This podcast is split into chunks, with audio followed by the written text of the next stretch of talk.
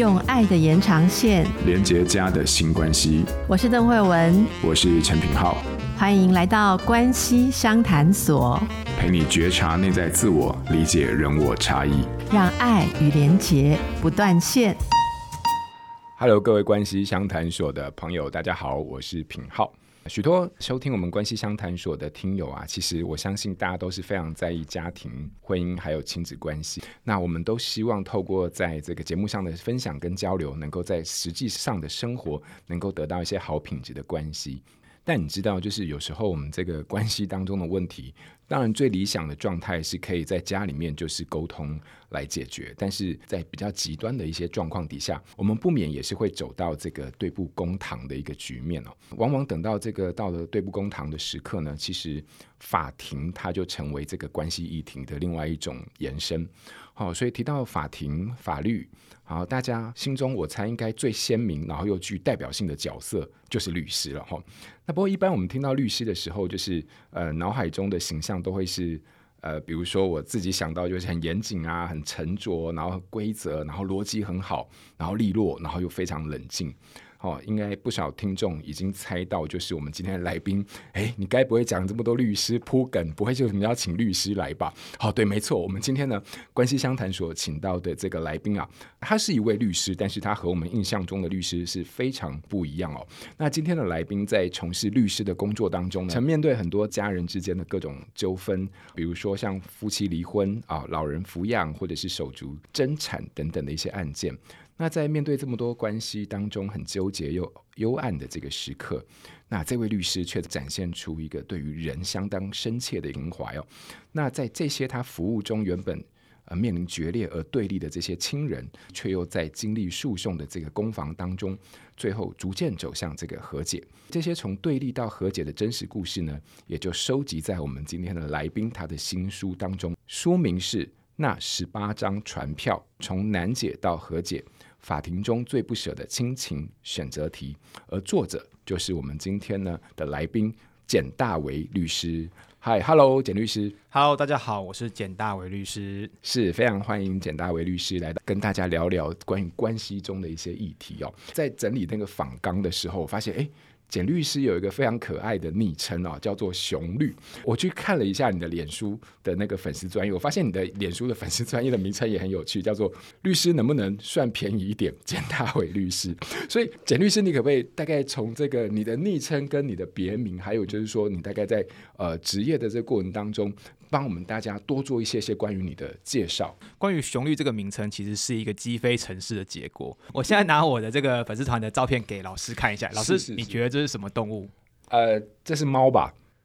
还是我又看好，另外一个积非成是的开始，这史无前例出现，第一次出现这种回答。大部分人会说他是一小浣熊啊，对对，小浣熊。可是其实他是小猫熊。好的，好。所以既然那时候我觉得，嗯，我虽然是想弄小猫熊律师，可是大家讲小浣熊，那没关系，反正都是熊，就叫做熊律了。就是我的这个笔名的由来啦。那至于说我们粉丝团名称为什么会这么特别，因为其实呃，就是应该说所有律师都听到一句话。就是这个案件这么简单，能不能算便宜一点啊？啊，是。其实我说真的，大家都有经济上的考量，所以我们也能理解。那这段话其实就好像一个梗，对于我们律师来讲，所以就把它作为我们的粉钻名字。哦，对。那其实刚刚老师对于律师的印象也没有错，嗯，因为大部分的律师都是需要冷静机智，而且甚至有点冷冰冰来戳破被告或是戳破证人的谎言嘛。但那是比较偏向刑事案件或民事案件，在处理我们家庭案件里面、家事案件里面，其实需要其实是一种对于当事人的体谅跟当。是人了解，让他知道你是跟他站在同一国的，所以会比较需要多一点点的温暖的人格特质。是是，简律师，所以你刚刚有提到，就是有几个专门负责不同的案件类型，所擅长或专门服务的类型也不一样。那这样听起来，你是比较走家事案件的类型吗？对，其实我们求学过程就。嗯真的就跟医生一模一样，是，是，是，我们每一个都要读，不能偏废。是，是是，只是说我们出来之后就会决定自己要走哪一边。嗯嗯、有些是打刑案，刑案就是犯罪，嗯、犯罪的律师那叫刑案律师。嗯、有些比较多是民事，民事就是求偿的律师。嗯、那我是选择走家庭案件，也是家事案件律师。那为什么我选择这个？其实有两个原因，嗯、一个就是因为我小时候很喜欢看八点档，嗯、所以那时候其实成为律师。我想看的东西就是一些人性跟亲情之间的拉扯。但其实我真正开始接触家庭案件之后，发现不是这样。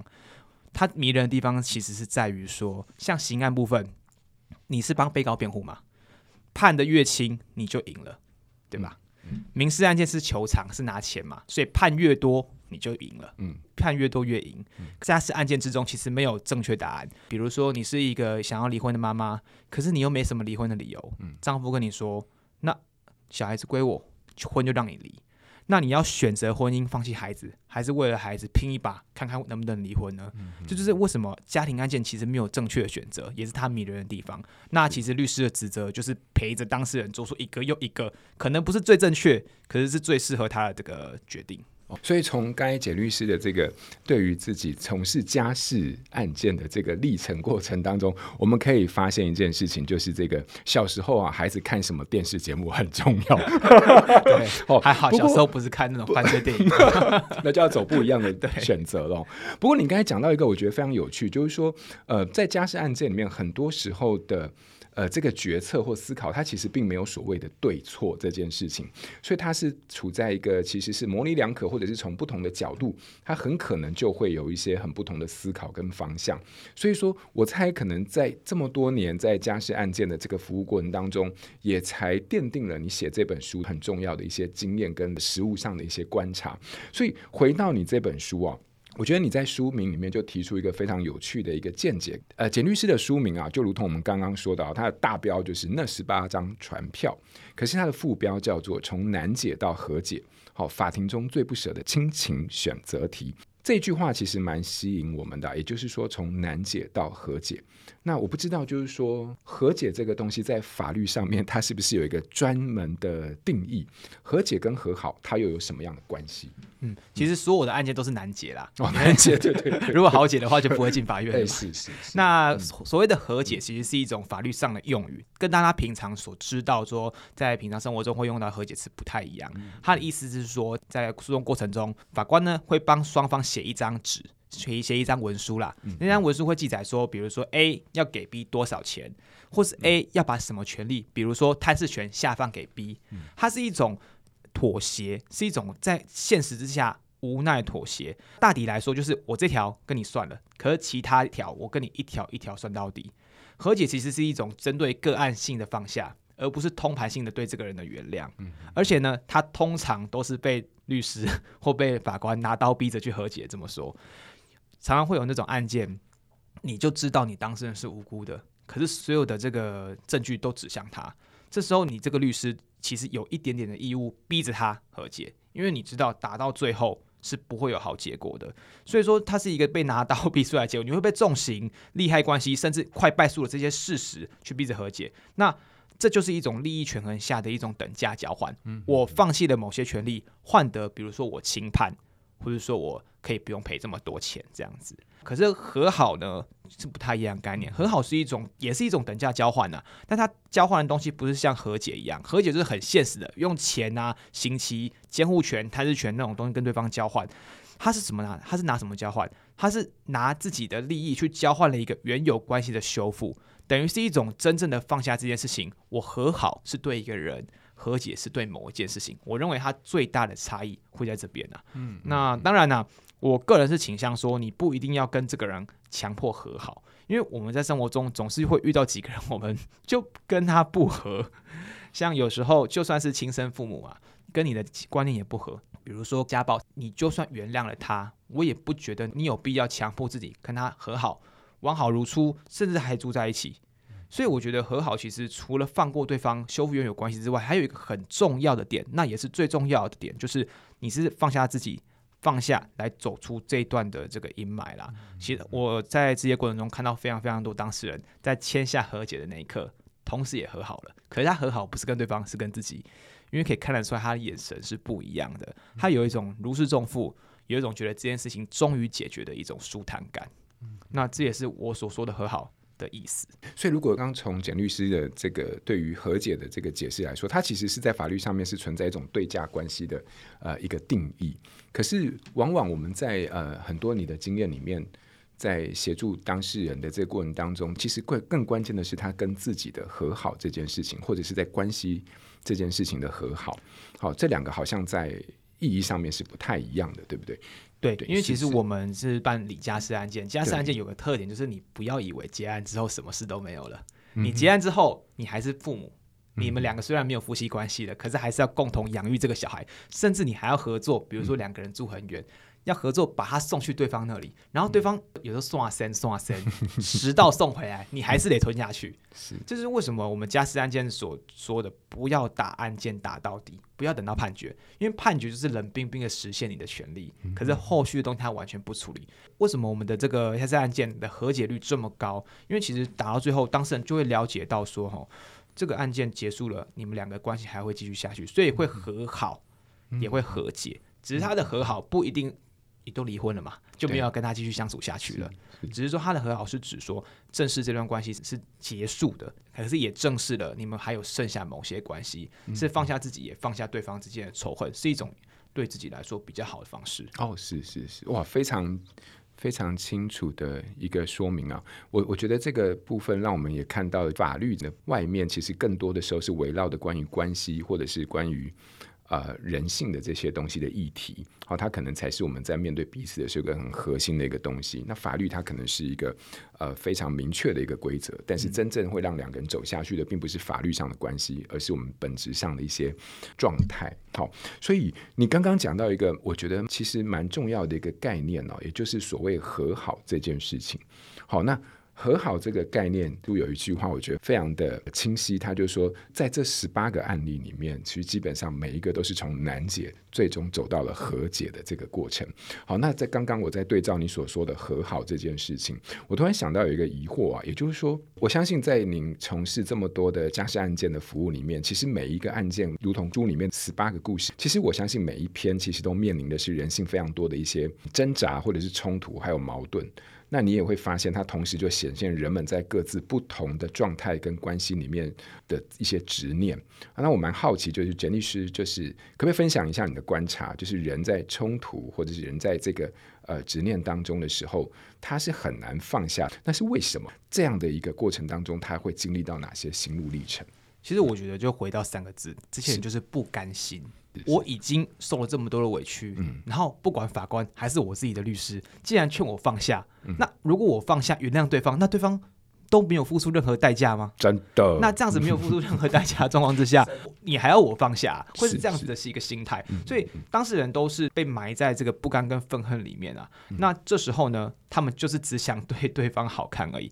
他们有时候连自己要什么都不知道。比如说，这个书中有一个故事，他是反正就是爸爸爸爸出轨嘛，我当时是妈妈。嗯、那他真的是提告之后呢，他一开始跟我说，他只要为了离婚就好了，其他都不要。那这个好谈呢、啊，因为爸爸本来就心不在这个家里了嘛。好，要签下离婚协议书的前一个，他后悔了，他说不行，啊，我受这么多委屈，对吗？那我要一点赔偿。我说合理啊。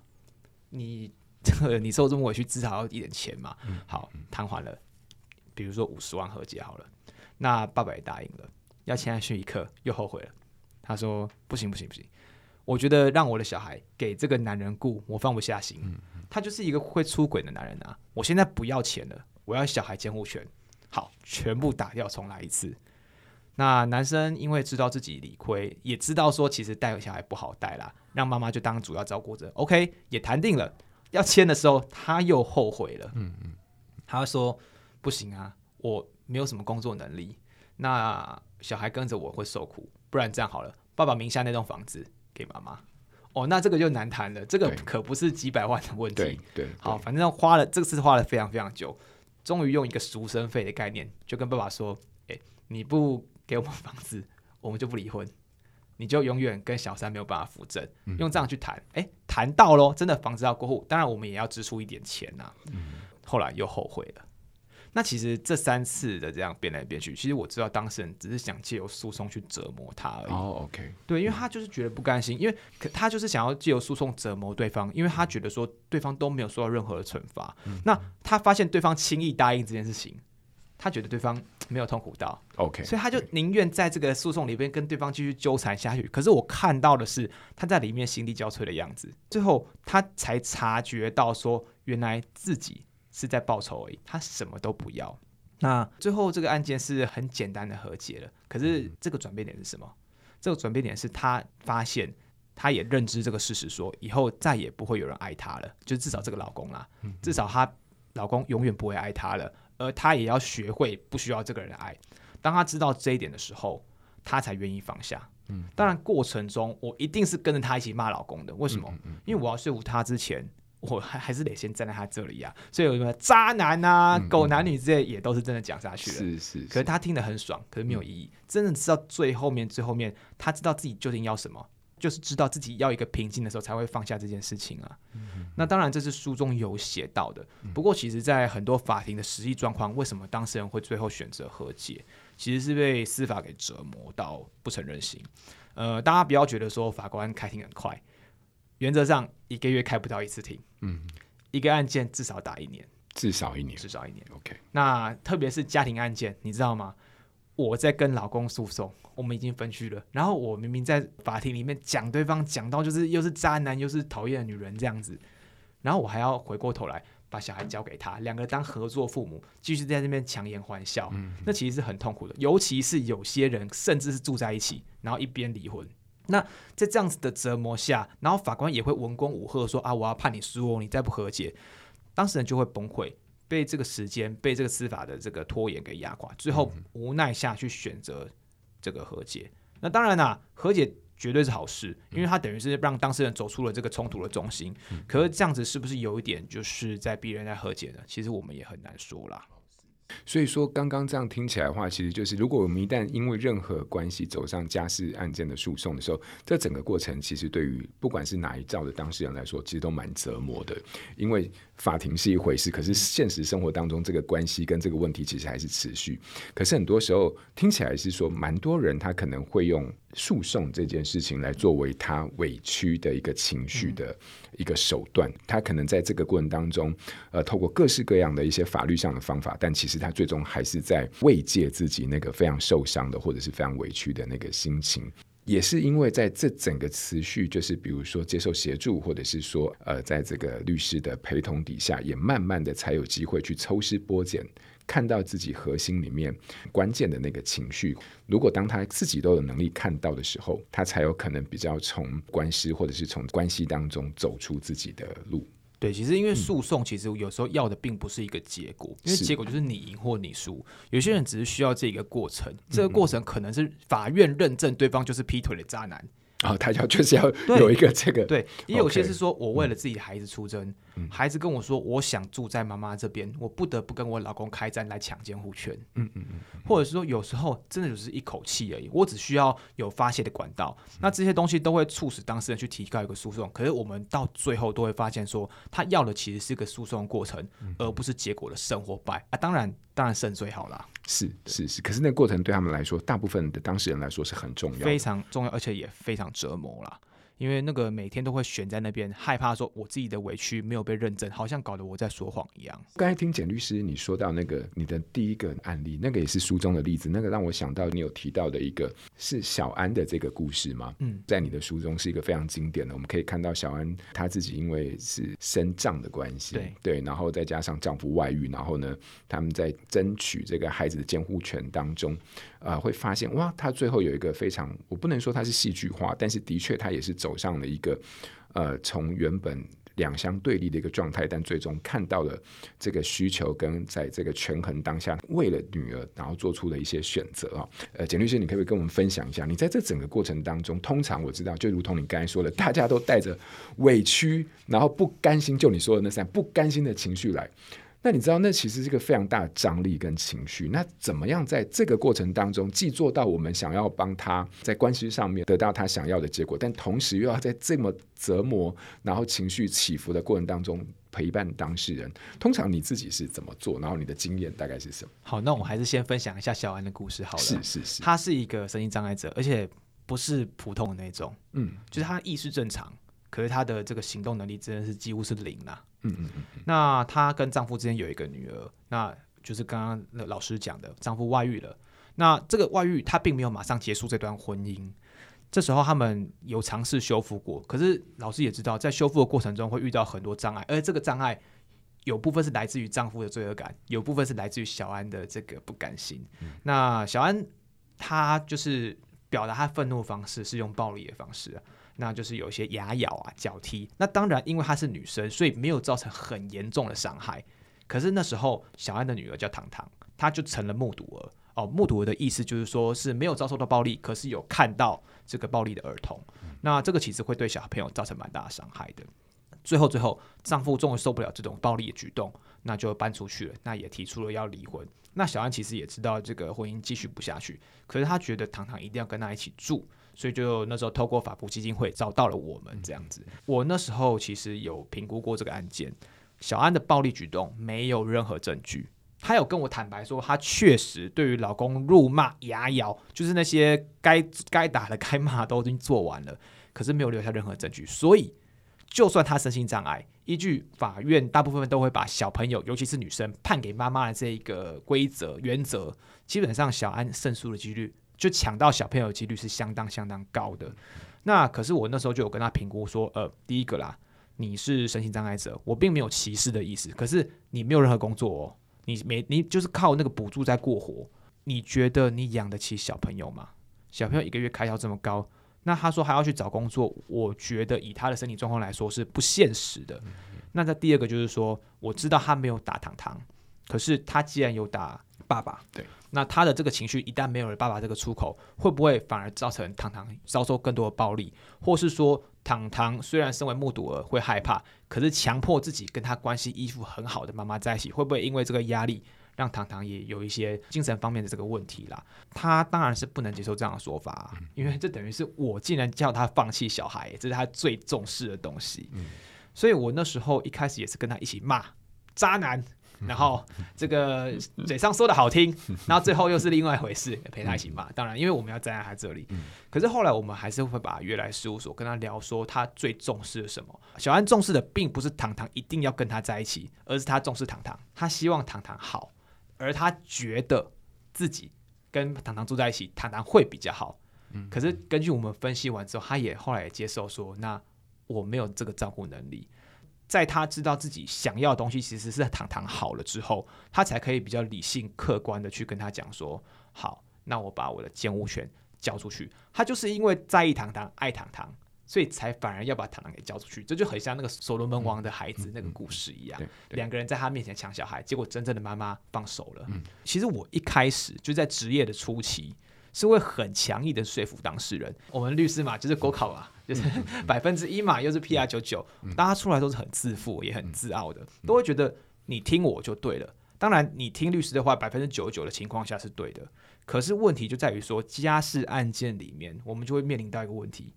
我们帮当事人做了决定，最后谁去承担这个结果？嗯，对啊，我们在帮别人决定他的人生。哎，小安要是听我的建议，放弃了糖糖的监护权，以后不能跟糖糖住的人是谁？是小安。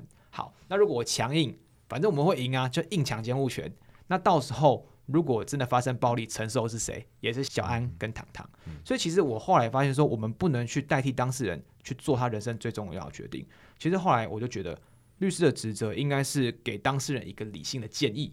而不是给当事人一个理性的决定，我们不能帮他决定，所以就是这个案件对我来说也是算是我改变想法的一个结果啦。我刚刚听到你说，我们其实并不是在帮当事人做决定，而是去让他可以很客观的，或者是多方面的看到他自己的处境。我对这句话其实感受蛮深的，因为。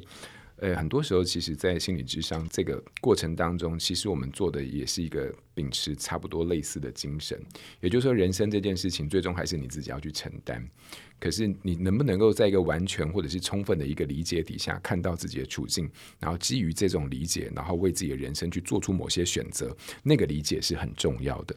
对。可是，如果说我们就如同简律师刚才说的，可是如果我们今天把观点就放在我们要输还是要赢这件事情。或者是放在这个诉讼上面的一个最终结果，往往我们就会丧失掉非常多更重要的一些参考或者是理解。对，其实我那时候也很感谢小安愿意做出这个决定，因为其实依据我们的伦理，如果小安硬要抢糖糖的话，我也会帮他抢。是，那只是说这样子到底是不是一个很好的结果？就我学习法律跟学习家庭案件的这个经验来说，我认为不会，所以他做了一个决定，愿意听我建议，这块也是让我那时候还蛮感动的。是是，可是我我觉得听你这样讲话，我觉得也有，也是因为简律师，你真的在这个过程当中让我感受到，其实你是设身处地的在帮小安在思考，如果这个是他最终想要的一个结果，也就是说跟糖糖好这件事情。那我们是不是除了在法律的这个攻防上面，还有其他各种各式各样的选择或者是理解？啊，这个东西似乎，我觉得从你的出发点的时候，也帮助我们看到很多自己可能在那个当局者里面的一些。呃，迷思或者是一些盲点哈，所以如果没有这样的出发点的话，我想可能就是直接就顺着他，然后就是一路杀到最后。对对，可是那个可能终究仍然不是他真正想要的，因为有时候他可能也并不是，也是在这个过程当中能够跟你呃，在这么多的讨论或者是在听到你的建议跟分析之后，才也有办法逐步的去厘清呃自己很多在这个当下的一些状态或者是还不清楚的部分。我猜这十八个故事里面应该蛮多呃。几乎全部应该都是基于这样的一个不甘心，然后出发，然后但是在跟你合作的过程当中，慢慢看到呃自己的一些呃情绪背后的一些核心的元素，或者是呃一些自己没有思考到的部分。关于这十八个故事，你有没有什么想要？再多说一些些的都可以。其实像这十八个故事里面，嗯、因为它没有刑、嗯、没有刑事案件，是，就是因为刑事案件就是你犯罪，所以没有不甘心的问题了。啊，对对对，这个自作自受。是是是，真的真的。那那因为民事案件跟家事案件，它都是有一定是有冤屈才会出现在这个法庭里面，嗯、所以就像刚刚老师讲的，不甘心就是这十八个故事里面贯穿全部的一个元素。嗯、但是有另外元素，就是他们是和解。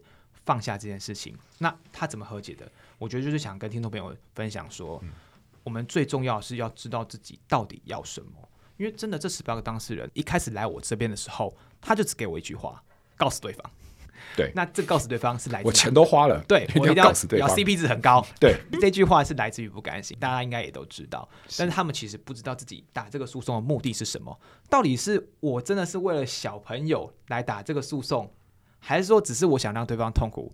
那我是真的不想养爸爸，还是说我在帮被外遇的妈妈出气？这些这个故事都在里面有收录。那其实搞得半天，搞到最后，一定要到诉讼很后面的时候，才会发现说啊，原来自己想要的东西早就有了。比如说心灵的平静，或者说一个法院认证，这个东西就变成说我已经花了这么多律师费，然后就却得到一样的结果。所以我还是希望大家就是说，在我们提告之前。还是先跟律师多多聊聊，看知道说自己能要是什么会比较好。毕竟你一个诉讼发动了，尤其是家事案件，法院冷冰冰的裁判下来了，那好，判你赢判你输，可是你之后人生也要过，而且你的被告永远还是跟你在一起，黏在一起，你没有办法百分之百切断这个连接，还是就是说灵魂不归法律管。是灵魂不归法律管，所以知道自己的灵魂的何处的深处究竟想要的是什么东西，这个也是在这个过程当中无法逃避也必须面对的一个最核心的一个对自己的提问。我觉得简律师给我们一个非常重要的一个提醒，也就是说，很多时候在人生里面的各式各样的决策，不管是在法庭上的或在生活当中，其实都仍然不断的在扣住自己，问着自己一个非常关键的一个问题，就是你究竟想要的是什么？好，那当我们在这个过程当中，逐步的理解了、厘清了这个自己真正的想要的时候，或许我们才会对于自己的选择跟选择背后的原因有了比较清晰的一个理解。所以，这个是简律师今天带来的关于那十八张传票这本书呢，非常重要的一些提醒故事，非常精彩，那能够提醒我们关于人生，或是关于自己，或者是关于关系的一些很重要的疑点的。我想跟大家讲，就是说。要达成你的目的，其实有很多的方式。那诉讼其实只有一种，但是其实诉讼到最后，因为我们是打家庭案件，最后终究终究百分之八十的案件，哎，都是得和解。嗯，所以其实，嗯，在打家事案件的时候，我们都会建议当事人，嗯，谈谈看吧，谈谈看吧。这不要觉得是律师想要偷赚律师费哦，是，是 不是要省事？因为其实和解是更麻烦的。嗯，这其实是因为我们考虑到说，就是你的这个关系还是会继续。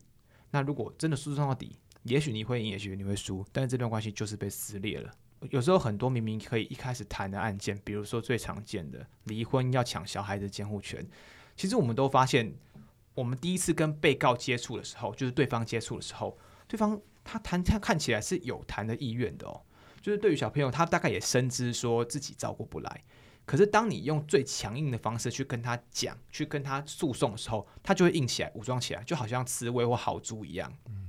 这时候你的这个原本可以好好谈的机会就没有了。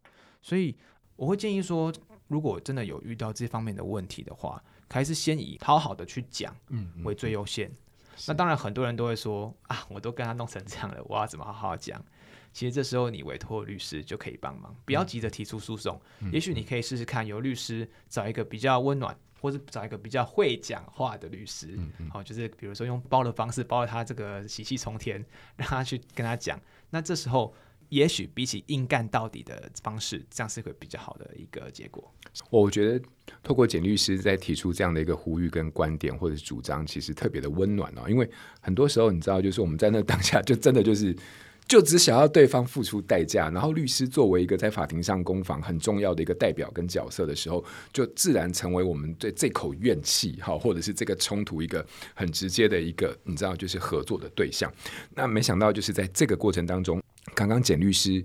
却从另外一个，就是回到你们自己，或者回到你们核心的需求或关系的这个角度来说话，撕破脸其实不是那个最重要的选择，而是在这个过程当中，你究竟理不理解你们想要的是什么？而在跟律师合作的过程当中，有没有可能达到我们彼此的共识，而不至于需要走到一个最后这样难堪的局面？好，这有时候也是在我们在面对关系或挑战的时候，呃，一个很重要的选项跟考量之一。有关于这个各式各样就。人生当中千奇百怪，而且是比这个你刚刚说的比八点档还离奇、扑朔离奇又精彩的这个故事呢，其实都收录在简律师的啊这本《那十八张传票》的新书当中。那我相信，如果有兴趣的朋友，你应该可以从当中得到非常多不一样的观点，还有理解。那最终都仍然是回到我们对于人性还有对自己的一个探索。